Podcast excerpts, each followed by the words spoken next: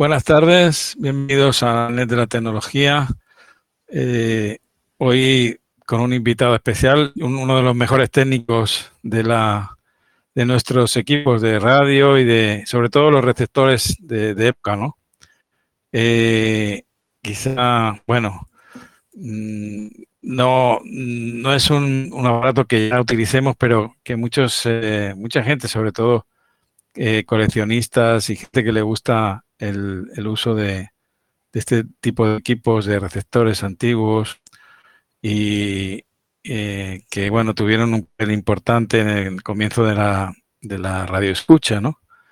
Pero que hoy en día pues también tienen su, su encanto, aunque son vidas, como llaman ahora a estos equipos, pero eh, todavía siguen dando eh, guerra, ¿no? Escuchándose por ahí. Eh, tenemos con nosotros a Seis Bravo desde la isla de Menorca. Eh, Alberto, que nos va un poco a hablar de, esa faceta suya que, tiene en el, en el mundo de, la radio mm, técnica, ¿no? Por así decirlo. Bienvenido. Buenas tardes, Alberto. Buenas tardes, ¿qué tal? ¿Cómo no? Ahí se quedó, se quedó la cámara como congelada. No sé qué pasó ahí me imagino que está teniendo una vista bonita desde ahí arriba, aunque sea en los barrios. ahora, ahora, ahora, sí, ahora sí. ¿Qué pasaba por ahí? La capital. Así. Bueno, ya estaba, ya dejó de compartir.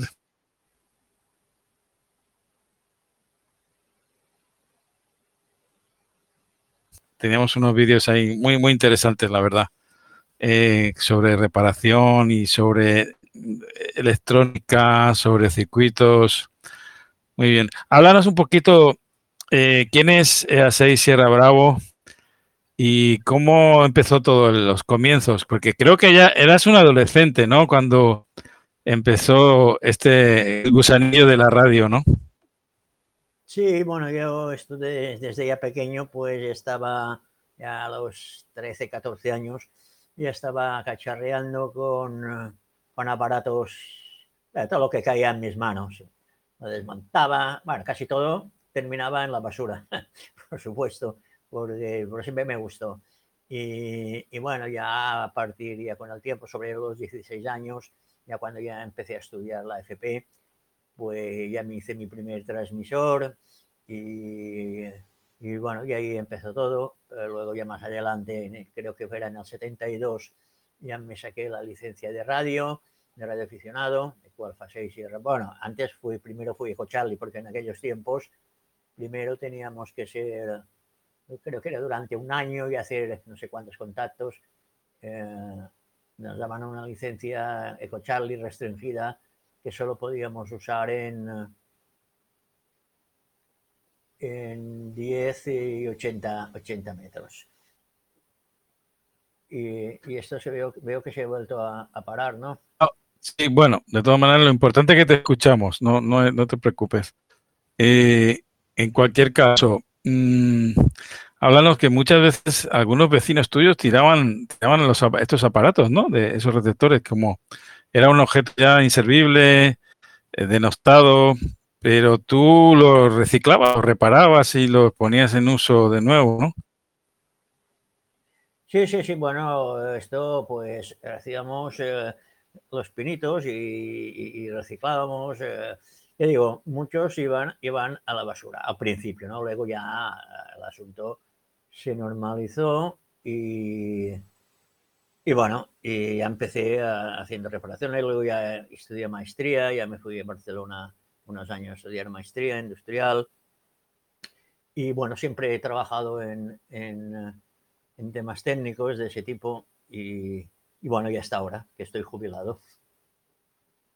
¿Y cómo, cómo, te llegan a ti los equipos? Me imagino que habrá mucha gente de, coleccionismo, gente que, bueno, que quiere, quiere mantener ese equipo antiguo, ese receptor antiguo que guardaba eh, su madre, su abuela en, su, en su momento y que era el medio de comunicación. Hay que entender que ahora tenemos muchísimos medios de comunicación a nuestro alcance, pero hace décadas o incluso muchos, muchos años, era el, único medio que teníamos, la, onda media, la onda larga, la onda corta y, ese tipo de receptores, ¿no? Sí, claro, en aquellos tiempos yo tengo recuerdos en casa de, de, reuniones y de familia, todo el mundo delante del el receptor de radio como si fuese una, una, una televisión, pero era un receptor de radio y eh, no la gente escuchaba allí los receptores las, las noticias y, en fin todo toda la diversión que había en aquellos tiempos eh, por la noche era, era esto. Bueno, la radio fue muy importante durante muchos años eh, en todo el mundo. Era el medio de enterarse mucha gente de, de cosas que, que, a lo mejor no se podían ni saber.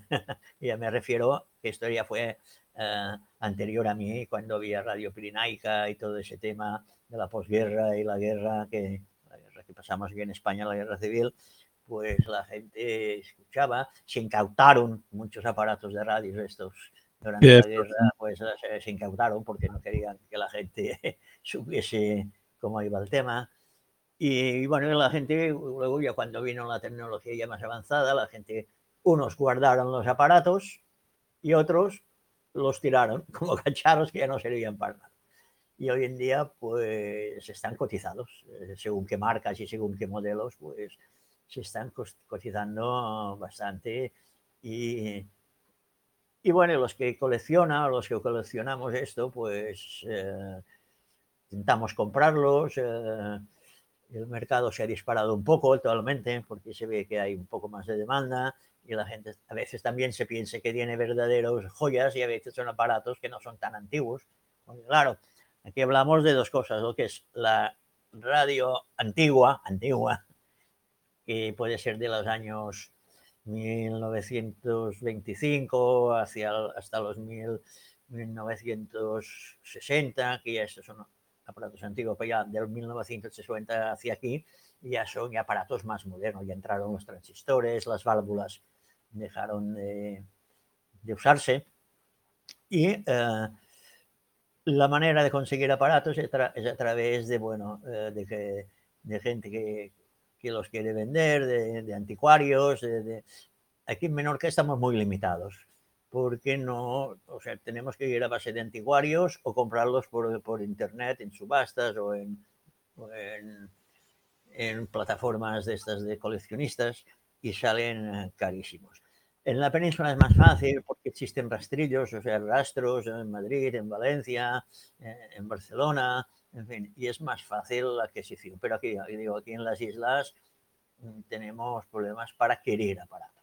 Sí, la verdad que, bueno, yo también estoy damnificado por la insularidad y es cierto que, que tenemos menos capacidad de, adquisición y sobre todo, bueno, aquí es más complicado porque el envío estamos mucho más lejos de, de la, de la periferia, digamos, de la España continental, por decirlo así, y, y entonces pues tenemos serias dificultades para acceder a, este mundo de, de, la, de los equipos de, incluso en subasta.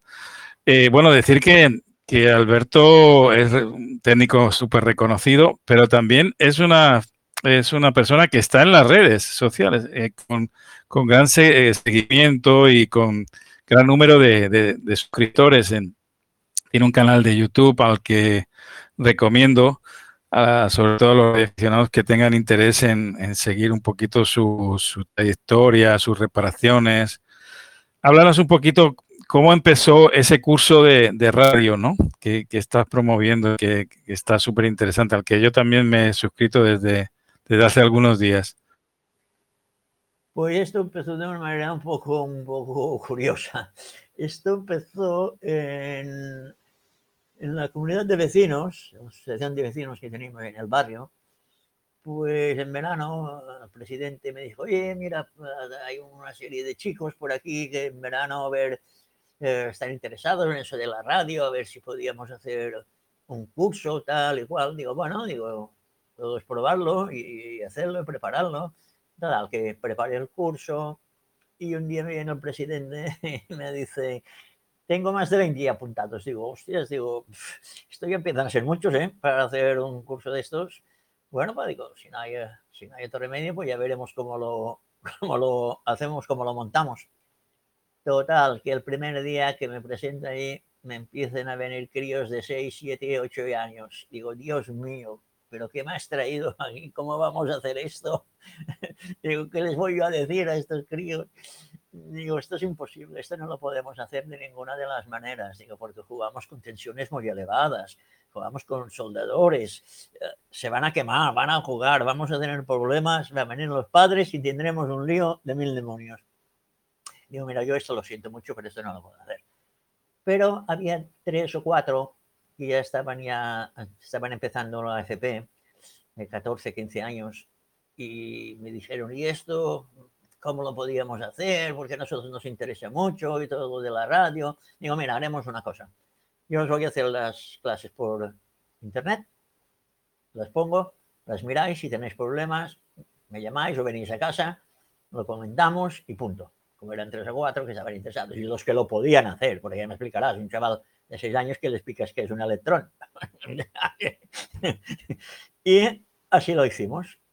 Pero la sorpresa fue, y esto se empezó a disparar, empezó a apuntarse gente y dale que te veo, pues, pues mira, pues de ser tres o cuatro, actualmente creo que rondo los siete mil y pico de seguidores. Y aquí estamos con, con el tema. Empezamos con una cosa así para cuatro chicos y, y se ve que eh, ha habido interés en el tema. Lo hemos hecho, ha sido un curso que lo hemos planteado para gente sencilla, o sea, sin muchos conocimientos, y bueno, se ve que, esto ha cuajado y, hasta ahora. Para que luego digan 7.000 suscriptores, para que digan que la radio eh, ha fallecido, que ya tiene un, que ya no, ya no mueve interés o que, no, la gente no está interesada en, conocimiento, ¿no? del mundo de la radio, para que luego digan, ¿no? Ya, sí, no, no, la radio, bueno, yo pienso que es una cosa que no va a morir nunca. Eh, aunque hay, muchos problemas actualmente, sobre todo en onda media, eh, yo pienso que la radio va a subsistir eh, de una manera o de otra. no tengo ninguna duda. ¿Cómo, ¿Cómo te llegan los equipos y qué dificultades tienes para, para repararlos, para ponerlos al día y qué soluciones buscas a, a los mismos para, para poderlo hacer funcional bueno, yo normalmente mm, mm, tengo una serie de equipos que los utilizo para el curso. Tengo recambios, como es lógico, que he ido consiguiendo, pero equipos a terceras personas no eh, reparo si no son de aquí de, la isla, porque mm, tuve una mala experiencia. Um, unos conocidos me mandaron un receptor de Barcelona y eh, cuando llegó aquí vino hecho un desastre. El transporte se lo había cargado. Aparte que los fletes a las islas son, son bastante caros. Claro, me tienen que embalar el aparato, eh, tienen que mandármelo, yo repararlo, eh, luego volverlo a embalar y volverlo a mandar. Solamente los costes de flete ya se disparan, porque digo, tiene que ser un embalaje muy bueno, porque si no, te viene o lo recibes con el cristal roto, el dial roto, o un golpe a partir de un circuito impreso, eh, o un mueble roto. Luego explícale al dueño que esto me ha llegado roto, que no le puedo hacer nada. Se ha gastado 70 euros, 80 en ir y venir, para tener un aparato pierde que me lo había mandado. Y entonces me es muy, muy conflictivo eh, este tema. Y por eso procuro... Mm, mm, hombre, sí, sí, sí, está muy interesado, insiste mucho y quiere, quiere acarrear con todos, los, con todos los gastos y el riesgo del transporte, yo no tengo ningún inconveniente.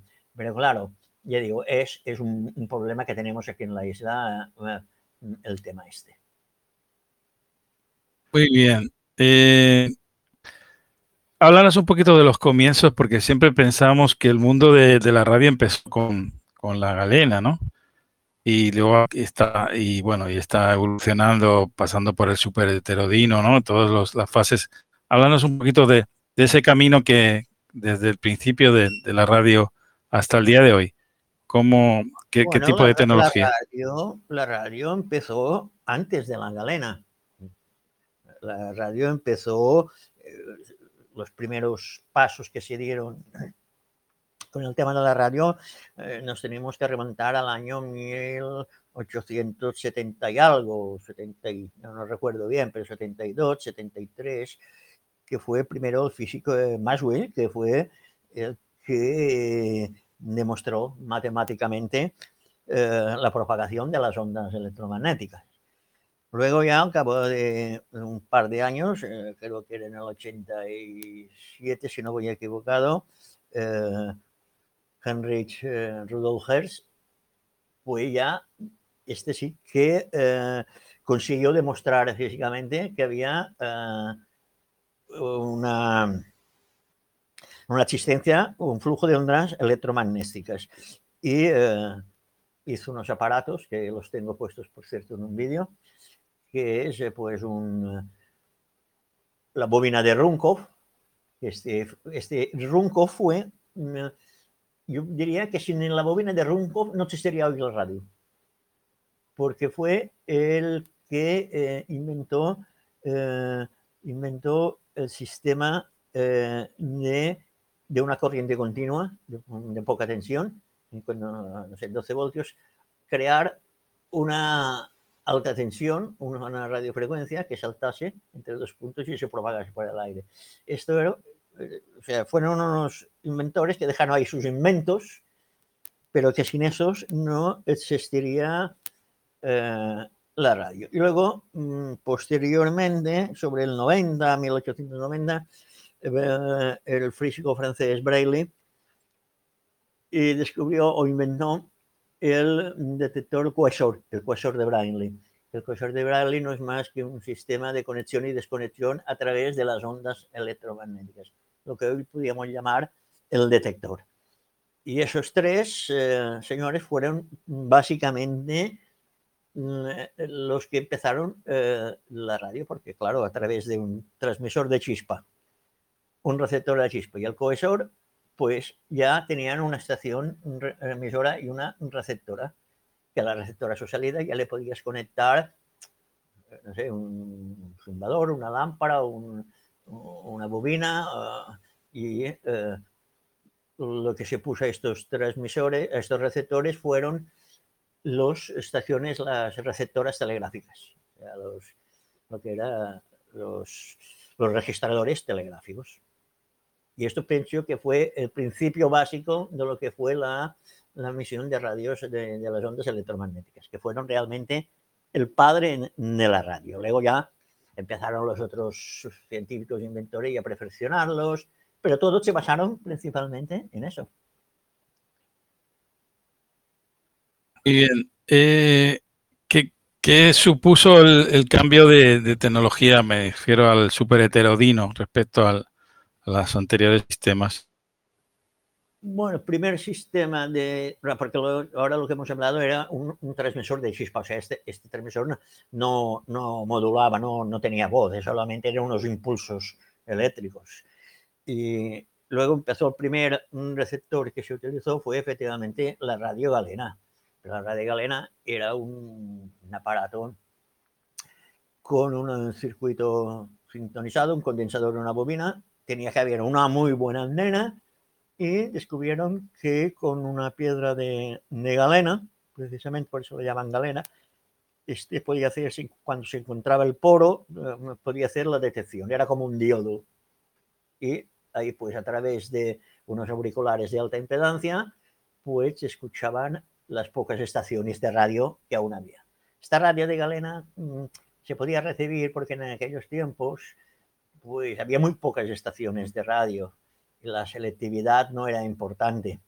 Hoy en día, eh, eh, con muchos emisores que hay de, radio, es muy dificultoso escuchar bien con los auriculares eh, muchas estaciones de radio. Luego de la galena ya se pasó al, a lo que fueron los aparatos ya, le pusieron los circuitos sintonizados que mm, estos circuitos en principio iba muy bien, pero claro, cada circuito sintonizado llevaba un condensador variable. Y, cuando ponía muchos eh, pasos para amplificar la señal de radiofrecuencia, eh, esto tenía un problema muy gordo, que perdía la sensibilidad y la selectividad. Entonces luego ya se inventó eh, lo que fue la reacción, que aplicaban la señal que salía de la radiofrecuencia, la retrocedían, la volvían a aplicar a la entrada de la señal y tenían un poco más de recepción. Y luego ya llega el superheterodino, que esta fue la gran revolución de, de la radio, que el superheterodino no es más que coge la, una estación sintonizada, la transforma a una frecuencia fija, y ahí sí que es fácil amplificar esta frecuencia porque no tiene que, que pasar por los pasos anteriores, amplifica esta frecuencia que no pierde las propiedades de, de la modulación y luego la descodifica y obtiene una señal que ya se puede estar amplificada en baja frecuencia y ya la amplifica mucho lo que oímos eh, por el altavoz. Pero el superheterodinón, esto fue la revolución, que de hecho hoy en día todos los receptores, tanto de radio como de televisión, utilizan el sistema este de superheterodino. Muy bien. Hemos hablado muchas veces de quién, quién fue el, el precursor, ¿no? El, el, el, mentor de la radio, ¿no? El que impulsó, siempre se habla de Marconi, pero hay un, un, una persona, un científico llamado Tesla, Nikola Tesla, que, que, quizá, bueno, ahora se está recuperando un poco su nombre, pero durante muchos años ha sido ignorado, ¿no? Háblanos un poquito de, las aportaciones que hizo en el mundo de la radio, sobre todo lo que es la bobina de Tesla. ¿no? Bueno, el amigo, el pobre Tesla, el pobre Tesla que para mí, para mí particularmente, fue un gran inventor. Eh, la vida de Tesla es para, bueno, hay un libro que yo lo recomiendo que, que se llama Tesla, eh, inventor de la era helénica. Es un libro que recomiendo porque es buenísimo y a ver de toda su vida, toda su historia de Tesla. Tesla para mí fue realmente el que inventó la radio. Lo que pasa es que Tesla bueno, tuvo que emigrar eh, a América, Estados Unidos. Allí, bueno, había el amigo Edison que, que le cepilló casi todas las patentes. En aquella época había una guerra de patentes que era bestial. Y... Sí, bueno, aquel, aquel otro también, otro que, bueno, el, que la mayoría eran los que manejaban un poquito el, el tema de, del suministro eléctrico, ¿no? Sí, bueno, ahí se lo repartían entre Westinghouse y, y Edison.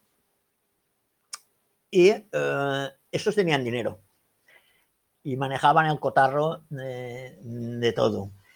Tesla uh, trabajó para Edison y Edison lo contrató con la con, que, que, le iba a pagar con, un sueldo de 50 mil uh, dólares.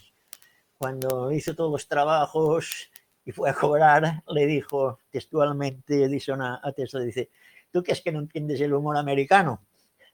Y lo dejó sin un duro. y Tesla cogió y se largó. Y, y fue cuando lo contrató uh, Westinghouse. La, luego, claro, eh, Tesla tengo, tuvo que vender, vender, patentes, muchas se las apropiaron eh, los grandes, los grandes, estos grandes magnates de, de, toda la industria eléctrica de aquellos tiempos, y, eh, y bueno, y así, así terminó Tesla. Lo que pasa es que Tesla también fue un poco, un poco visionario, o sea, la bobina de Tesla, por ejemplo. Yo tengo una hacha, que por cierto, casi terminó en la cárcel cuando la puse en marcha. Ah, sí. háblanos, háblanos, de esa anécdota también, es interesante. Pues mira, esto fue aquí justo en una exposición. Mira, a, a raíz de, de, la exposición esta que hice de radios antiguas en, en, la vecindad, por unas fiestas patronales, fue donde empezó todo el tema del curso, traje la, una bobina Tesla que, que he hecho, que, que, está documentada en vídeos también en, en el canal ese de YouTube. Y es grande, es una bobina grande que cuando yo la probé la puse en marcha hasta me asusté. Y la llevé ahí. Bueno, y los chicos que había por ahí, el presidente, hombre, ponla en marcha, ponla en marcha. Digo, no, hombre, no, que hay mucha gente, que la vamos a liar. Hombre, que queremos ver. Total, que cuando la gente se hubo ido un poco, quedábamos pocos por allí, y era de noche, pusimos la famosa bobina Tesla en marcha. Y al cabo de nada, 10 minutos, viene la policía sirena en marcha, coche en marcha, a ver qué hacíamos, a ver qué pasaba. Bueno, tuvimos que darle bastantes explicaciones para que no nos pasase nada. No, no terminamos en la cárcel, pero no falta mucho. Y bueno, no pasó nada al final. Y, pero bueno, eso es la bobina de Telsa, el sueño de Telsa de dar energía eléctrica gratis a, a todo el mundo, ¿no? Bueno, esto era una, un poco, un poco de quimera. Realmente lo que hizo Telsa fue un transformador de, de alta frecuencia, o sea, que, que no es más. Muy bien, sí, el, has hablado también de la, ¿cómo se llama? La, eh, los primeros receptores, ¿no? Que transmitían en onda media, onda larga, ¿no? Onda que es eh, y onda corta.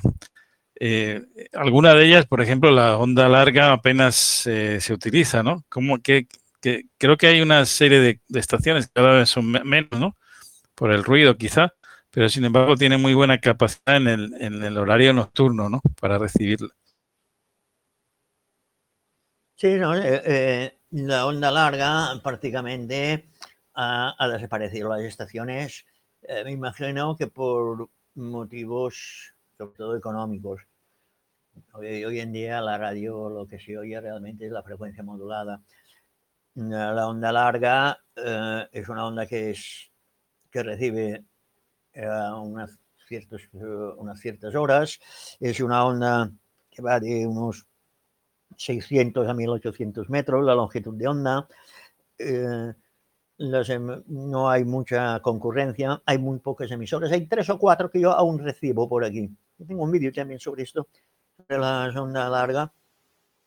Y hay la BBC, eh, emite onda larga aún. Hay una estación francesa, una de por el norte de África, pero muy poca. Yo al menos aquí en Menorca cojo bastante pocas y con buenas antenas. ¿eh?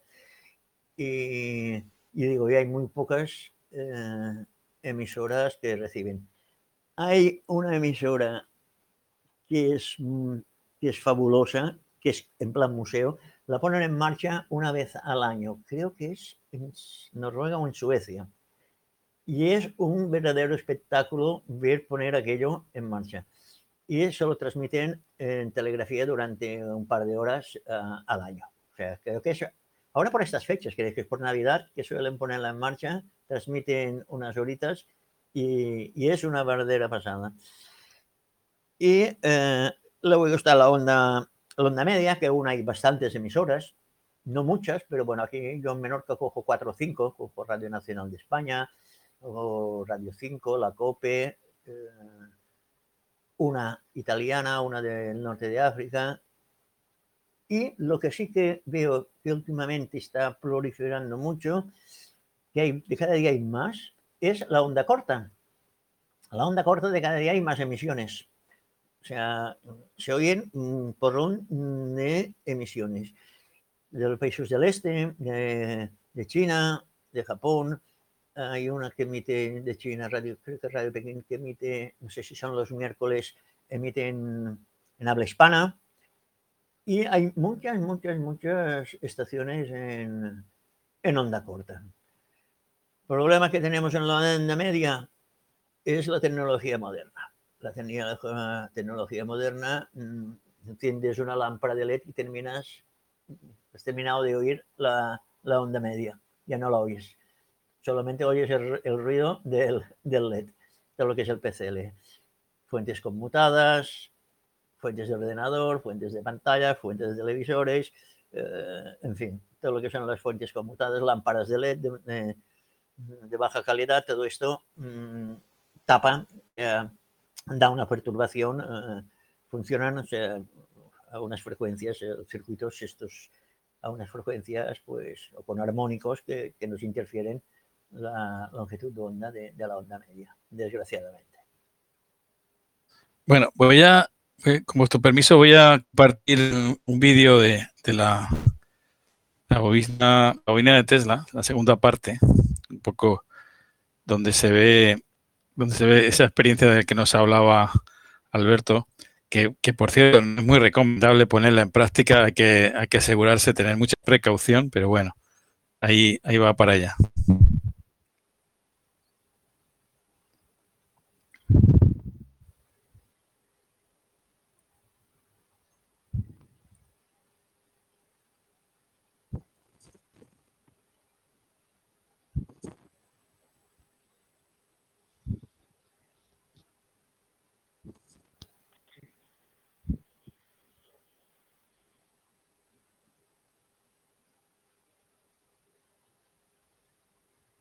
Bueno, pues el primer paso para hacer esta bobina Tesla es hacer el soporte.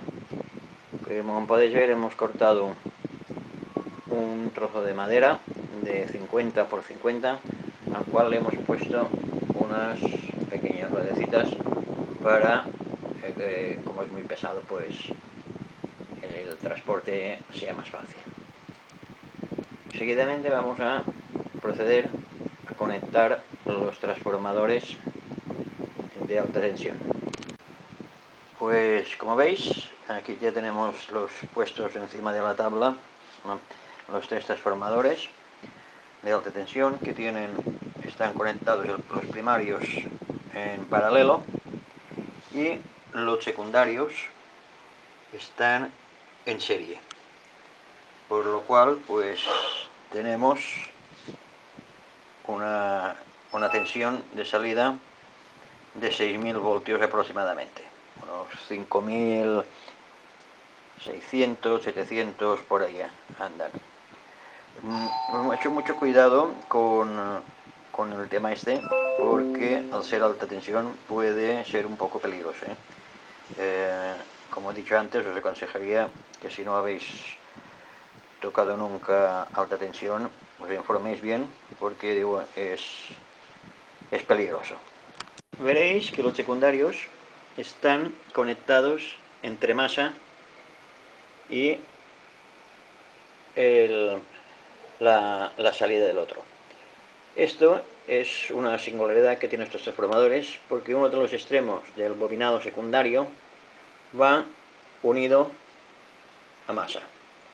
Por esto nos hemos decidido pues conectarlos aquí a masa y esto es en cuanto es a, los transformadores de alta tensión. Bueno, el segundo paso mm, sería hacer el explosor. El explosor se pueden hacer de varias formas. Eh, nosotros nos hemos decantado por uno rotativo, porque da mucho más resultado que los que son fijos. Eh, esto es, está construido con un motor de corriente continua recuperado y bueno, se han puesto dos varillas y, y un motor eh, va regulado, la velocidad va regulada con otro pequeño circuito que eh, le podemos regular la velocidad de unas mil, desde unas 1200 revoluciones a unas 7000, 7500 más o menos. Y digo, esto es un regulador que se puede hacer muy fácil porque son, son motores de corriente continua y no hay ningún problema. Pues unos anclajes y un, un metaquilato de base y aquí pues una Node soporte de nylon para aguantar el, E el- el- los contactos móviles. Bueno, aquí, como veis, vamos, a- estamos dispuestos a, empezar a bobinar las bobinas de choque de radiofrecuencia. Llevarán unas 360, 370 voltas y con un hilo de 0,40, lo mismo que emplearemos para la bobina secundaria. Pues vamos a empezar a bobinar. Bueno, como podéis ver, ya tenemos montado aquí unos componentes. Eh, aquí están los tres transformadores de alta tensión como dijimos antes. Aquí hemos añadido el, el explosor y como veréis pues es rotativo. Aquí el explosor le hemos puesto un pequeño ventilador que no, en este caso no hubiese hecho falta ponerlo porque al ser rotativo aguanta bastante bien. Pero bueno, como lo teníamos aquí a mano, pues esto es un, un ventilador de aire para hinchar colchones que teníamos por aquí, de desguace. Y eh, lo hemos puesto porque sí, bueno, no refrigerará. Y aparte de refrigerar los electrodos, pues pondrá aire fresco que, que se hará saltar mejor la chispa. Y luego hemos añadido aquí las dos bobinas, eh, los dos choques de, radiofrecuencia. Tienen, está hecho en, sobre un tubo de PVC de 2,5 y tiene unas 385 vueltas cada, cada bobina. El siguiente paso será pues ya conectar el condensador, que estamos a la espera de unos recambios, bueno, de los condensadores, y a conectar todo, todo el sistema. Aquí vamos a enseñaros eh, la construcción del, del condensador primario. Como veréis, hemos hecho series de 10 condensadores. Aquí el detalle. Ya son series de 10 condensadores conectados en serie entre sí. Son 10 series de 10. Eso para obtener el voltaje le hemos conectado en serie. Y ahora los tendremos que conectar todas esas series, las conectaremos en paralelo para conseguir la capacidad que necesitamos. Pues ya tenemos montado lo que es el condensador primario. Como podéis ver, están unidos en serie los 10 condensadores y las 10 tiras de 10 condensadores en serie están conectadas, como podéis ver, aquí en paralelo. Y nos da una capacidad total de 106 nanofaradios y con una tensión que puede aguantar hasta los 20.000 voltios.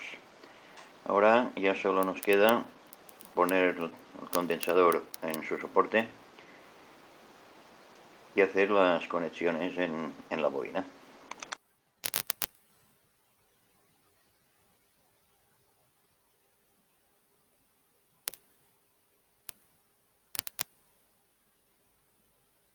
Bueno, ahí hemos visto un poquito cómo,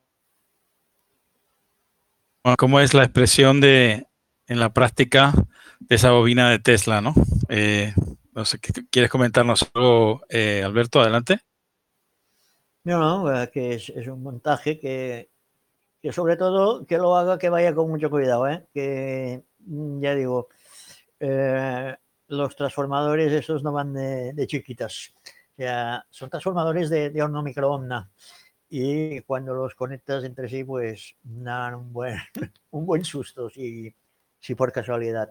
En todos estos montajes es conveniente que si no tienen, si alguien los quiere hacer, si no tiene conocimientos uh, de electricidad o electrónica, mm, que se, que se tutele con alguien, que, que alguien le ayude, que tenga conocimientos, porque solo, ya digo, estos montajes, cuando hablamos de altas tensiones, cuidadín, cuidadín, cuidadín, porque nos pueden dar un disgusto.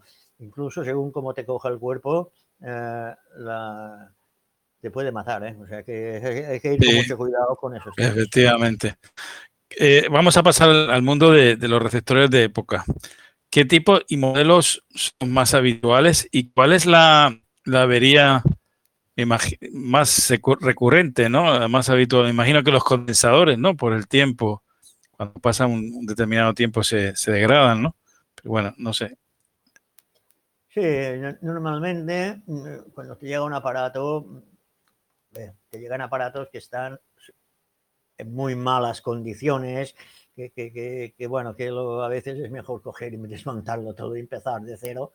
Pero normalmente si es un equipo más o menos que está guardado y no le han hecho muchas trastadas, pues lo que dices es que tiene razón. Lo, lo que sí hay que cambiar, por supuesto, no hay caso ni de mirarlos, son todos los condensadores, sobre todo los electrolíticos, que se secan. y ahí, que, mm, y ahí no hay nada que hacer, hay que cambiarlos todos.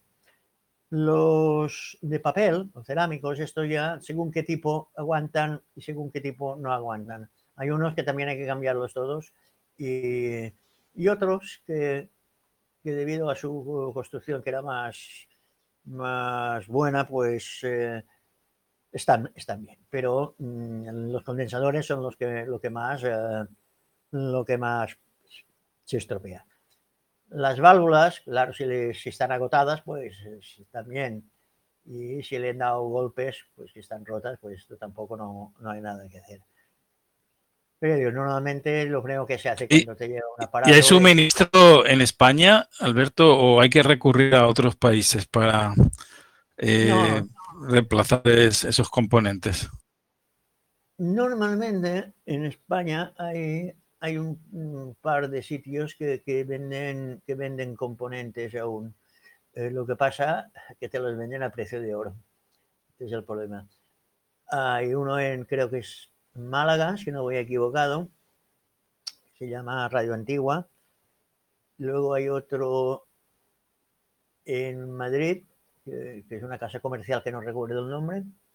Hay tres o cuatro sitios que venden eh, componentes. Por internet también los puedes comprar, según cuáles. Pero bueno, eh, aquí hay, hay dos cosas que son, que es lo más difícil, que es los transformadores de alimentación, los transformadores de frecuencia intermedia y los transformadores de, los transformadores de salida, que esto es, es lo, más, lo más difícil de encontrar, los originales. Hoy en día se hacen transformadores de alimentación, modernos, bobinados modernos, con las tensiones que utilizaban en aquellos tiempos. Pero claro, hay que pensar que un transformador de alimentación antes tenían la entrada 125, 110, 125, 220, pero las salidas eran tensiones ya un poco extrañas. eh, 6,3 voltios para los filamentos, 4 voltios para el filamento de la lámpara rectificadora y luego la alta tensión, que era un eh, 350, por ejemplo, más 350. O sea, había un neutro en medio y dos, o sea, dos un bobinado con una toma central. O sea, tres- 300, tre- 350 más 350 o 250 más 250. O sea, tenía, eran unos transformadores que no eran, no eran, no son muy normales hoy en día. Y claro, el transformador este se, se paga. un transformador de estos si lo tienes que comprar. eh, 70, 80 euros no, no, te, lo, lle- no te los quita nadie. nadie. Las lámparas también se han puesto a un precio, yo cuando empecé con todo esto eran más baratillas, ahora se han puesto a un precio disparatado las válvulas. Eh, y en las islas lo de siempre, encima hay que añadirle los portes, que, que esto es un, el problema que tenemos en, en la isla. Bueno, tenemos otras ventajas, pero esta, esto es un, es un problema. Y bueno, las reparaciones, pues es lo de siempre, mirar cómo están primero todos los condensadores, mirar la alimentación, mirar que todo se ven que no, hay, que no le han hecho ninguna trastada, porque lo peor que te puedes encontrar es un aparato que alguien lo haya tocado y le, ha- le haya hecho eh, lo, que, lo que le vino le viene en mente en aquel momento. Porque claro, mm, tienes que basarte en un esquema y, y si ves que está todo cambiado y empiezas, bueno, Yo es que He esquema que visto, no Alberto, he visto, Alberto, que a veces manejas esquemas, ¿no? Me imagino que no es fácil recabar información del diagrama eléctrico, electrónico de, del- de ese aparato, ¿no? En- estamos hablando de, de que tiene muchos, muchos años. Y, y eso también supongo que será un, un inconveniente a veces para poderlo reparar, ¿no? Tener ese, esa, ese, esa guía, ¿no? De, import- tan importante. Bueno, eh, actualmente mm, tenemos la suerte de tener una página en internet que se llama Radio Museum, de alemana, que es un museo virtual de radios de, de radio. Y ahí tienes toda, toda clase de, de esquemas de casi todos los aparatos, de casi todos los aparatos. Muy difícil es encontrar un esquema en otro sitio si estos no lo tienen. Y luego hay una, una página también francesa que tiene un porrón de, de esquemas. Y mm, esto lo único que te exigen para darte de alta, bueno, al menos cuando yo me di de alta aquí a Radio Museo, creo que era una cuota de entrada que era 40 euros, bueno, es asequible, y ya tienes derecho a descargarte la información que precises. Pero con una condición, que tienes que aportar algo. Tienes que aportar o modelos de aparatos nuevos, o sea, te, dan una cosa que le llaman ellos el Q, que es una serie, o una cantidad, y mientras vas descargando te va descontando la cantidad. Y cuando aportas, esto te va subiendo. O sea, es un sistema que tienen. Y para los que no son, los que no están escritos, creo que se pueden bajar, creo que es uno o dos esquemas al mes o algo así. Mm, ahora no, no estoy muy seguro, pero por, por ahí andan, andan los tiros. Y bueno, luego están asociaciones de, de, radio que tienen también esquemas que, se los, que los puedes bajártelos. Pero bueno, mm, el problema principal no, no son los esquemas actualmente. Porque también hay una cosa, hay muchos aparatos uh, cambian lámparas, cambian el sistema, pero básicamente el funcionamiento viene a ser lo mismo. Por ahí la importancia de los cursos de radio, sobre todo la teórica. ¿Es, es posible re, reacondicionar un, un, receptor de radio? Me refiero, eh, si no le puedes poner el mismo componente, ponerle un, un sustituto, un componente que, que, le haga funcionar, que sea funcional. Sí, pero es desvirtuar un poco el aparato. Eh, yo siempre procuro mm, poner piezas, eh, si no originales, que se le parezcan. Hay casos que no te queda otro remedio que ir a, a una solución drástica. Un truco que utilizamos mucho, sobre todo con los condensadores eh, de filtraje de, de las fuentes de alimentación, es que los vaciamos y le ponemos dentro dos condensadores modernos, porque estos condensadores ya son difíciles de encontrar. Pero bueno, pero el tema está en no meter dos condensadores ahí encima de estos modernos que, que dan el pego, pego, pegote ahí, sino que desmontas el cilindro, que eh, estos condensadores que eran dobles, eran un cilindro de aluminio y dentro llevaban el condensador. Lo que hacemos es vaciarlos con mucho cuidado, utilizamos lo que es la envoltura y ponemos dentro dos condensadores y cerramos y queda pues igual que no puedes hacer esto o no, esto se puede hacer. Ahora que no quieres hacerlo, pues le puedes poner dos condensadores ahí metidos y, y ya está.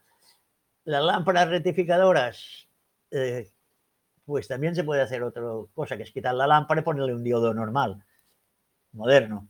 Pero esto mmm, ya no es, aparte que cambias un poco las, los parámetros de lo que es la fuente de alimentación. Lo que tienes es que ir retocando cositas por ahí, porque claro, eh, la salida de la fuente de alimentación rectificada de manera o rectificada de otra, pues las secciones no son las mismas, aunque se parezcan. O sea, aparte que estéticamente a mí no, no me gusta.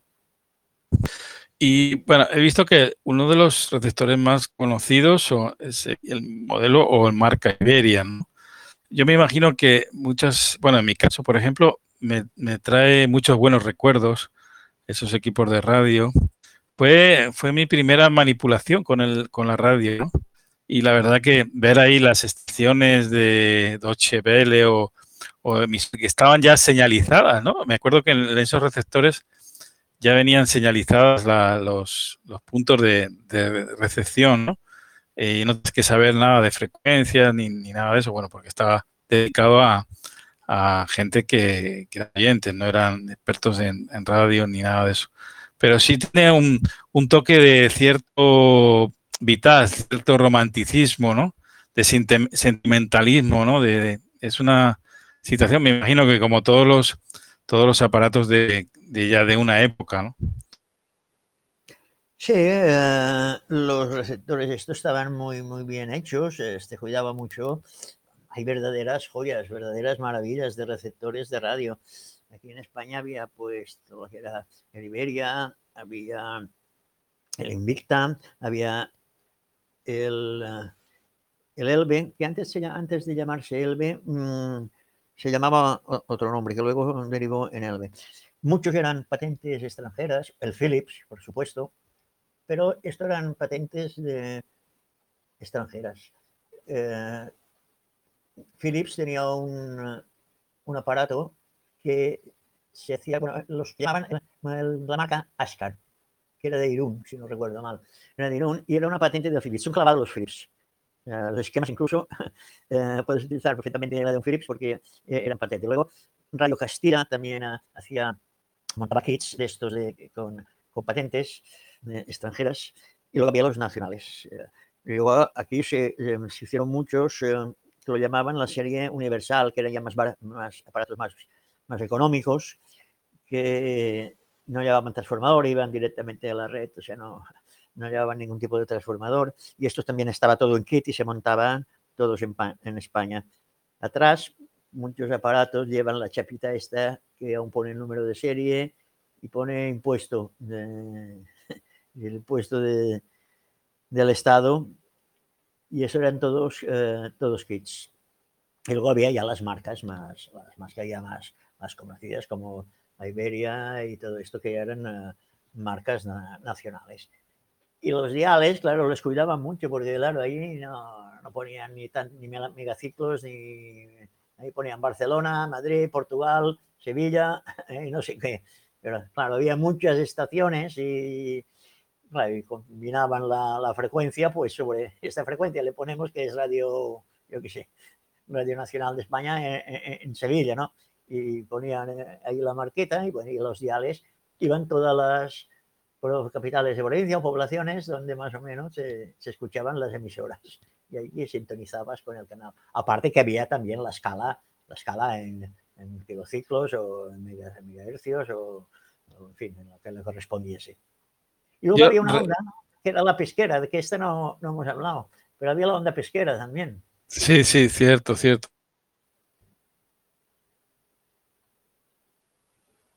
Sí, háblanos de, esa, onda pesquera. Que, bueno, sea, mucha gente pensará que era que es una onda denostada, pero te- en aquel momento era muy, muy utilizada. Sí, sí, que yo era la onda pesquera, fue una onda que utilizaban, pues se llama pesquera, la utilizaban mucho para dar los partes de, sobre todo de, del tiempo. Luego utilizó también la, la policía estadounidense, la utilizaba mucho, este, este tipo de, esta gama de frecuencias.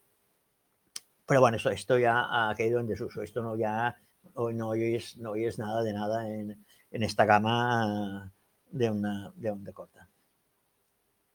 Y una, una pregunta, ¿transistor o versus eh, lámpara versus eh, válvula? ¿Qué ventajas tenía la válvula respecto al transistor o viceversa? Bueno, aquí hay muchos criterios con esto. Una cosa está clara, el transistor tiene la ventaja que lo pones y dura toda la vida. La lámpara, al cabo de unas horas, eh, se va agotando. La lámpara se agota. A medida que hay transmisión de electrones entre, entre el ánodo y el cátodo, pues se va agotando. O sea, no, no, no transmite infinitamente. Y luego, cuando salieron los transistores, que primero fueron los de, los de germanio, pues ya las lámparas se fueron quitando. Pero hoy en día, las grandes discotecas, o sea, los grandes amplificadores para discotecas, eh, equipos de bandas de musicales, bandas de música, todo esto utilizan amplificadores con los pasos finales de válvulas. Porque el sonido que saca un paso final a válvulas eh, en push-pull o como sea, es mucho, mucho mejor, mucho más buena la calidad de sonido que no a transistores. Porque claro, el transistor tiene una banda pasante muy grande y amplifica todas las frecuencias habidas y por haber. Pero las lámparas no, las lámparas eh, es una cosa muy concreta, quedan los pasos finales súper ajustaditos y, eh, ya digo, la- las bandas musicales, eh, incluso cines, eh, y salas de fiesta, cuando son gran, que tienen, necesitan grandes potencias de amplificación, eh, aún utilizan eh, válvulas. ¿Y qué, qué proyectos tienes que te gustaría hacer en el, en el futuro inmediato? Eh, ¿Qué, qué querías Bueno. hacer? ¿Qué en mar- poner en marcha, Alberto? Buena pregunta, buena pregunta. Era cuando me, jubilé, hace ya cuatro años o cinco, me dijeron, te vas a aburrir ahora. Mi problema es que me faltan horas al cabo del día. o sea que eh, proyectos, pues seguir con lo que estoy haciendo de momento con el curso de radio, porque el curso de radio lleva muchas, muchas horas de trabajo. Es preparar las clases, eh, hacerlas, hacer la reparación y, explicar la teoría de lo que estás haciendo, o sea, montar el vídeo, o sea, lleva muchas horas de trabajo. Luego hay que responder a todas las preguntas que te hacen, que luego te llueve un porrón de preguntas, esto no me ha funcionado por esto, esto no me así, ¿qué harías? Esto no sé qué, esto no sé cuántos, mensajes, correos, en fin. Esto por una parte. Luego está la parte de mía particular de radio, que también me gusta hacer a radio, soy presidente del Club del Grupo de Radioaficionados de Menorca, hacemos actividades. eh, Y me consta que tienes una instalación envidiable ¿eh? de radio también. bueno, mm, normalilla, digámoslo. Eh, o sea, tengo un equipo pues normal y corriente, un ICOM, el IC 7600, y para mí que siempre he dicho lo mismo, que el equipo puede ser el que sea, pero sobre todo gástate en antenas. La antena es, es fundamental. eh, bueno, que voy a contarte a ti, que no sepas, ¿no? Eh, la antena es fundamental. Ahora tengo una 10 elementos logarítmica eh, direccional a unos una torreta sobre una torreta a 12 metros de altura sobre dos pisos. O sea que a nivel del suelo debe estar a unos 18 metros más o menos. Y eh, va muy bien, la verdad. Pero bueno, esto tengo 71 años y eso hace que lo tengo no hace mucho. O sea, yo empecé con dipolos de hilo hechos míos y, y, y de aquí poco a poco haciendo antenitas y ahora haciendo esto, luego haciendo aquello. Muchas antenas que he utilizado durante muchos, muchos, muchos años eh, eran hechas mías. eh, y los, receptor, los transceptores no los pude hacer porque como la, la tecnología ha cambiado, pero mis primeros eh, transmisores de radio a lámparas eran, estaban hechos míos. Que por cierto, el primero que tuve, que eran 40 metros, que no tenía dial, yo solamente salí, sabía que salía en 40 metros porque había la bobina de 40 metros, efectivamente, y me oscilaba aquello 40 metros. Y me metí en la frecuencia del gobierno militar de Menorca. Me salió en aquel tiempo que era un coronel y bueno, eh, me dijo, menos guapo, de todo. Y fue cuando dije, bueno, aquí hay que hacer algo porque aquí me, va, me van a meter un puro. Y fue cuando empecé con, preparando lo de la licencia de, radio.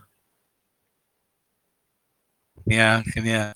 Bueno, y para aquellos que quieran seguir el curso, quieran seguirte en YouTube o incluso tu página web de referencia, eh, ¿cómo, o, mantener un contacto contigo o, si, o quizás tengan la posibilidad de, de, tener alguien que ellos mismos o alguien que quiera reparar o, eh, o, algún equipo de estos de los que hemos hablado, de receptores de época, que lo tengan por ahí eh, arrimado, que no quiera darle una, una segunda oportunidad, una segunda vida. Pues eso lo tiene muy fácil, no hay ningún problema. Son canales que están de cara al público todos abiertos, o sea, en YouTube uh, está el, el, canal mío, que pues, poniendo mi indicativo, mi nombre, seguro que lo encuentran, no hay problema. Luego en, fe, en Facebook tenemos un grupo que es para ya más preguntas. Sí, está, está como J, J. Alberto Cardona Morro, para que aquellos que quieran, eh, ahí, ahí, pueden seguirlo, si ponen, si ponen el buscador de, de, YouTube. Y si no, si lo quieren tener más fácil, si entran en mi página 3W es mi indicativo, o sea, 3W6sb.es, en la página también tienen todos los, todos los, las conexiones a, al, a YouTube, o sea que no, no, tendrán ningún tipo de problema. Hay tres apartados en la página principal, que es lo de la radio y lo de la parte técnica. Esta y entrando ahí, pues tendrán los enlaces a toda, a toda la información a vida y por haber, mi correo, por si quieren preguntarme algo. Si alguien tiene un aparato de radio y, y le gusta este tema, yo le recomiendo que, que haga el curso, que se lo mire detenidamente, que se miren la teórica, porque a la gente le gusta más la práctica que la teórica, pero como yo digo, muchas lecciones la teórica es súper importante, porque las cosas hay que saber por qué se hacen, porque si no, no la vas a reparar. Eh, yo sé que a la gente le aburre la teórica, porque muchas veces con las preguntas que me hacen, digo, pero no habéis visto lo que hemos explicado en esta lección al principio, que es la teórica. No, pero es que yo lo he querido montar así directamente. Digo, pero no, así no se puede, porque no sabrás qué haces. Y si tienes un problema, no sabrás por dónde meter mano. Y las radios tienen una, una cosa que es para repararlas, tienen un, un procedimiento a seguir, no quiero decirte estándar, pero casi casi. Porque hay un, un- un- Por cierto, paso. Alberto, cada vez quedan menos técnicos, ¿no? De reparación de equipos, de, bueno, en general de radioaficionados. Cada vez es- estamos más limitados. Ahí hay muy pocos amigos, colegas, ya, ya no diría ya ni siquiera SAT, ¿no? Servicios técnicos, sino eh, que se dediquen a repararlo. Ya hoy en día la tecnología, como tú sabes, es, es reciclar, es, es eh, usar y tirar, ¿no? No, no, no hay un, afán de, de reestructurar, ¿no? De, o de reciclar o, de remodelar, ¿no? Los equipos. Sí, no, desgraciadamente, eh, antes yo me lo reparaba todo. Hoy en día, yo cuando tengo un problema con un transceptor de esos modernos, yo lo tengo que mandar a un laboratorio que me lo reparen, porque primero son reparaciones mm, de laboratorio, mm, 100%. O tienes que cambiar módulos. Que cambiar módulos tampoco no es tan fácil, porque a veces tiene unos ajustes que necesitas unos aparatos muy sofisticados y es un problema. Es un problema eh, gordo eh, cuando tienes un problema con, con aparatos de ese tipo. Yo, por ejemplo, si tengo un problema, le echo un vistazo primero, pero mm, llegas a la conclusión que, que ya no puedes meterles mano, porque digo, la tecnología ah, está hecha de una manera que incluso no puedes ni acercar un soldador convencional sobre una placa porque te la carga, solo el cambio magnético que produce la resistencia del soldador ya te puede fastidiar los componentes, o sea, tienes que ir conectado siempre a masa, porque eh, la estática de las manos te pueden cepillar, eh, eh, es, es muy complicado, es, es- es un tema muy complicado y la tecnología se hace pues para, para usar y tirar, si estropea pues tirado y uno de nuevo. Pero bueno, a los precios que están los transceptores de radioaficionado, hay que mirárselo. Sí. Bueno, vamos a pasarle el cambio a, como se dice así habitualmente, radioafición, a aquellos que quieran participar o que comentar algo al respecto, si lo tuvieran a, bien y que me lo indiquen, me lo hagan saber y les abro el micro sin, in- sin mayor inconveniente.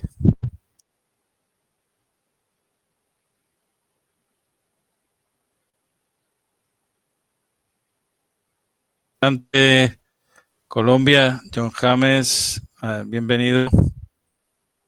Muy buenos días, José, para usted, para nuestro colega Alberto, que hizo una exposición magnífica. Yo no tuve la oportunidad de tener equipos de tubos, pero tengo uno que me obsequió un amigo, un Z, un ya eso FT 101 ZD, eh, que me parece, lo tengo como reliquia, pero está funcionando, pero como no sé mucho el manejo para el encendido y el precalentamiento de tubos, por ahí he estado viendo unos tutoriales y cuando tenga mi antena perfectamente machadita, voy a empezar a trabajar con él a ver qué es esa belleza de estos equipos de tantos años hace que están ahí.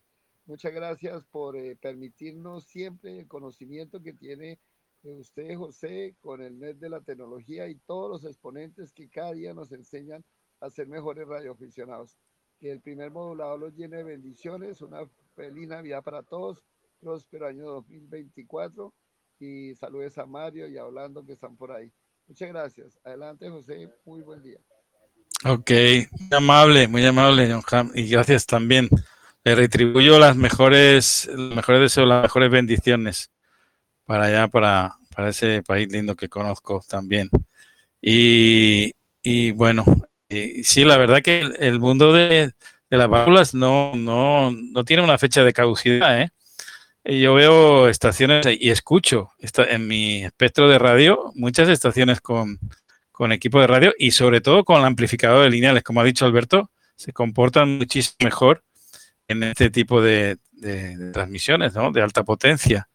Así que la radio, bueno, veo la radio valvular o de tubos, como dicen por allá, no ha muerto, ¿no? Eh, está por ahí don Orlando, los saludo cordialmente a Checa 3 Portugal Yankee Yankee. No sé si quiere hacer algún comentario o alguien más quiere participar eh, o reportarse. Adelante. Buenas tardes o buenos días, bienvenido.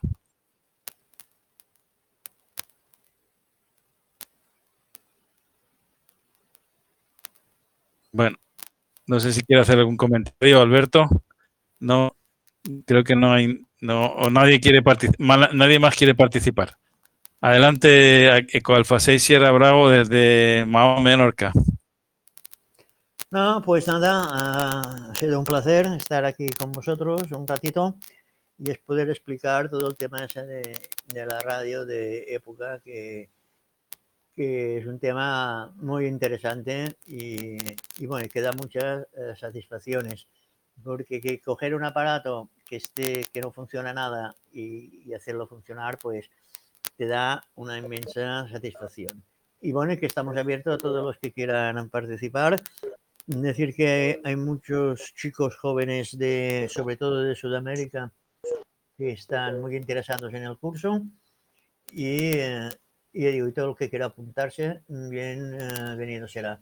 Si alguien empieza ahora, que no se desanime, porque claro, llevamos, vamos llevando unas pausas. Pero, pero eh, ¿por qué lección va? No sé, yo, he visto que son, bueno, bastante elevados, ¿no? La, la, las, ¿Cuántas lecciones eh, llevas y, eh, marcha y cómo funciona? Un poco, explícanos la dinámica del curso, así.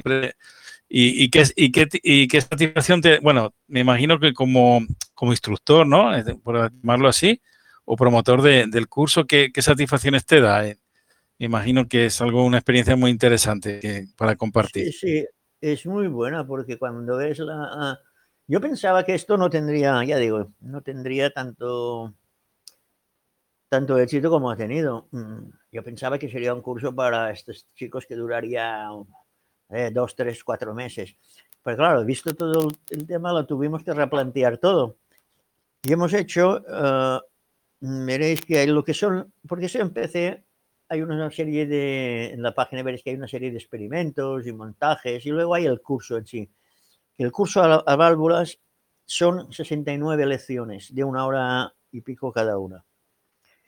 Y hay, está dividida en la parte teórica, luego está dividida en, la parte práctica. Hacemos un poco de teoría y la práctica. Después de las 69 lecciones estas, tuvimos que hacer unas lecciones que están ahí puestas que ponen lecciones de refresco, porque me di cuenta que mucha gente, eh, lo que te decía antes, le gusta la práctica y olvida un poco la teoría. Y tuvimos que hacer esta serie de, de refresco. Con estos dos grupos tienen el curso, vamos, yo estoy seguro que si alguien lo, lo hace, podría reparar un aparato, vamos, sin ningún problema. Y luego lo que pasa es que como de cada día se añade gente nueva, lo que procuramos es el que quiere hacer el curso lo tiene ahí y seguir estos, podríamos llamarlos mini cursos. O sea, eh, ahora hemos estado hablando últimamente durante los últimos meses de todo lo que son los amplificadores de, de radiofrecuencia, los amplificadores de baja frecuencia y los osciladores eh, para radiofrecuencia, que son los elementos bases. Ahora montaremos, ya será dentro del próximo año, montaremos, basándonos en toda esa teoría, montaremos un, un receptor de, de radio superheterodino paso a paso, tipo universal, sin transformador de alimentación, por el tema de los costes. Porque, claro, muchos chicos de esos jóvenes no tienen un poder adquisitivo para poder comprarse un transformador de 70, 80 euros, un juego de lámparas que a lo mejor vale ciento y pico de euros, eh, luego los transformadores, en fin, que, que los costes se disparan. Y vamos a intentar hacer un montaje de un aparato radio con las lámparas, las miniaturas, las de tipo americano, que son baratitas, sin transformador, que elimina un coste. El funcionamiento del aparato es el mismo, es un super heterodino y, eh, y ahora estaremos, a partir del año que viene estaremos con esto. Y hemos añadido un apartado que es muy importante también, que a la gente le ha gustado mucho, yo lo recomiendo, que es que hemos puesto un apartado que es, le llamamos eh, un poco de historia, que hemos empezado con todos los experimentos y los hacemos también, los experimentos de todos estos grandes inventores que fue Runkov, que fue Hertz, que fue Breitling, que haremos una pila de la pila de Volta, eh, hemos hecho los transmisores de chispas, ahora haremos un, montaremos también una, un registrador telegráfico, eh, hablaremos de Marconi, en fin, haremos todo esto, montaremos antenas, en fin, haremos todo un poco de cosas, recordando un poco la historia de estos grandes físicos e inventores que fueron de aquellos tiempos. Y luego tenemos también otro apartadito que es muy reducido, que es que comentamos los libros uh, antiguos que he mis manos, que hay uno que es de un tal ingeniero Agustín Riu, que una, una edición del año 31, y es como cómo explicaban las cosas de aquel, en aquellos tiempos, que es muy curioso el vocabulario que usaban y cómo, y cómo lo hacían. Y en eso estamos, o sea que sin descuidar, como elogio, lo que es la radio, la radioficción. Muy bien, muy bien Alberto, pues nada, agradecerte estos, este tiempo que has dedicado con, para nosotros, agradecerte esa labor tan increíble que haces de, de darle esas, esa oportunidad, esa segunda vida, ¿no? A esos equipos de, de, época, esos receptores de época, que tantos recuerdos entrañables nos traen eh, de nuestra juventud. Y, bueno, y, sobre todo mm, agradecerte el, el, que hayas aceptado esta, este reto CQ eh, al venir aquí, ¿no? Eh, a este emplazamiento de, la net de la tecnología. Y quién sabe, pues seguramente con otra, con otra, otro tema o, otra, algo, algo, afín a tus inquietudes, podemos darle también cabida en, eh, aquí en este, en este foro ¿no? de, de, la net de la tecnología, que está dedicado a, a todo lo que es la radio en, en, en su amplio espectro, ¿no? Nada, pues muchas gracias a vosotros por darme la oportunidad de explicar un poco este mundillo. Ha sido un placer y aquí me tenéis a vuestra entera disposición para, para lo que gustéis. Un abrazo muy fuerte. Ah, ok, gracias. Ahí, bienvenido ahí también a Ronald Argentina, que creo que es la primera vez que hoy, hoy, hoy por cierto, él estuvo en un, ahí lo, ahí lo vemos con su mate, saludos ahí, le doy ahí en, en, el norte de Argentina y creo que es la primera vez que, que se encuentra, que por cierto siguió un curso de radio, eh, se hizo radio gracias a un curso de radio vía sello yo, y obtuvo su, su licencia, la verdad que encomiable, ¿no? Es otro tema un poco diferente, ¿no? Es, es la, la preparación para la para la obtención de la licencia de radioaficionado. Hoy en día es bastante accesible, por al menos aquí en España, ¿no? No sé si quiere comentar algo, Ronald, antes de dar por finalizada la Adelante.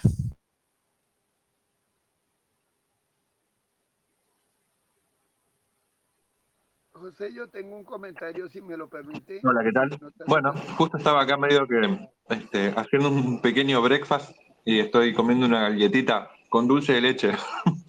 Pero Nada, justo estaba hace un ratito eh, entregando puntos en el canal de Argentina Network, entonces pensé desocuparme antes, pero seguían saliendo estaciones y salían más estaciones y más estaciones y bueno, hice tiempo recién para, para unirme.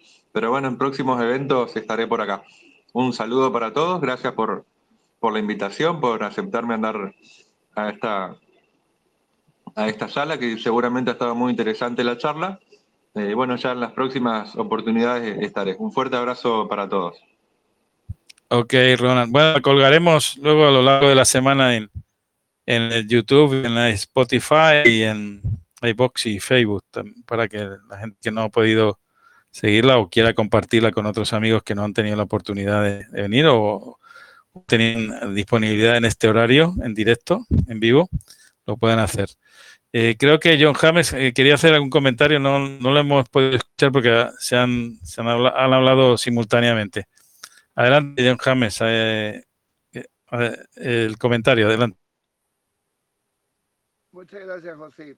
Bueno, por eh, agradecerle a nuestro coordinador hoy, a nuestro expositor, a don Alberto Cardona Moro, por esa conferencia tan interesante. Eh, me gustaría, con el permiso suyo y de don Alberto, invitarlo a ver si él quiere participar en el programa cultural de los pioneros del MUAN, el cual tenemos Don Lin el sábado y el domingo, pero ya sería para inicios del mes de enero para que nos haga esa invitación a este curso de los tubos de válvula al vacío. Eh, hay muchos colegas que sí, aquí en Colombia sí se guardan mucho equipo de eso, lo tienen guardados porque están sin reparar o no saben cómo o ya no encuentran las personas que lo reparen.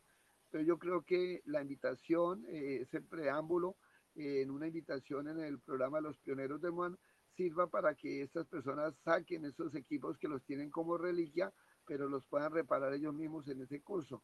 ¿Qué precio tiene el valor? Y si me podría dar el número para ponernos en contacto con don Alberto y poder ver si hay factibilidad de, de hacer la invitación aquí en Colombia para que hagan el curso allá virtual en España. Ese sería el comentario, José. Adelante. Bueno, eh, yo le voy a pasar el cambio a Alberto. De todas maneras, él, él, creo que nombró la, las páginas y, y, el, y, el, acceso al, al, curso, creo que es a través de, de Facebook, no sé muy bien. Eh, o si quiere darle el correo electrónico. Adelante, Alberto. Sí, bueno, es que yo lo, lo veía muy flojito. ¿eh? Uh, pues sí, no, yo dentro de mis posibilidades y mi tiempo, pues no tengo ningún problema. Pero uh, esto me, me, tendrían que mandar un correo, me lo explica un poco de, qué va el tema. Eh, mi correo es uh, mi indicativo, EA6 Sierra Bravo, arroba outlook.es. Repito, EA6sb arroba outlook.es. Y si no, en la página mía, www.ea6sb.es, hay un apartado que pone comentarios, deja un comentario, ahí también me lo pueden hacer perfectamente y para saber un poco de qué va el tema y si es factible o no. Ok, nada, eh, esperemos que todo vaya bien. A desearle dado que estamos en esta época de navideña, todos los mejores deseos de, y, la, y la prosperidad y, y, sobre todo que tengamos que, el próximo año, si no nos encontrábamos eh, antes de, la fin, del final de este, que sea, que sea mucho más tranquilo, que no haya que no haya muchas guerras, que, que, no haya muchas enfermedades contagiosas, yo qué sé, que la salud sea un bien para a mantenerlo y que todos nos podamos divertir y encontrar en el mundo de la radio, que es nuestro hobby, nuestro medio de, de comunicación más eh, habitual entre radioaficionados. Un saludo y hasta otro momento, 73. Chao, chao. Muchas gracias. Eh, corrijo el indicativo de nuestro colega Alberto, es ECO 6 Bra Sierra Bravo olu.es, ¿correcto? Eco Alfa 6, Eco Alfa 6 Sierra Bravo, Eco Alfa 6 Sierra Bravo, outlook.es. Bueno, muchas gracias, José. Buena, feliz Navidad y buen, ¿hasta cuándo sale el último programa de de la Tecnología? Yo creo que probablemente eh, ya este es el último de este año, de 2023. Ya empezaremos en, en, en, enero del próximo año, venidero 2024. Bueno, estaré muy pendiente en la invitación para acompañarlos porque es muy interesante las conferencias, de mucho enriquecimiento y que tengan una feliz Navidad, próspero año 2024. Gracias. 7-3. Ok, 73 a todos. A la redonda. Chao.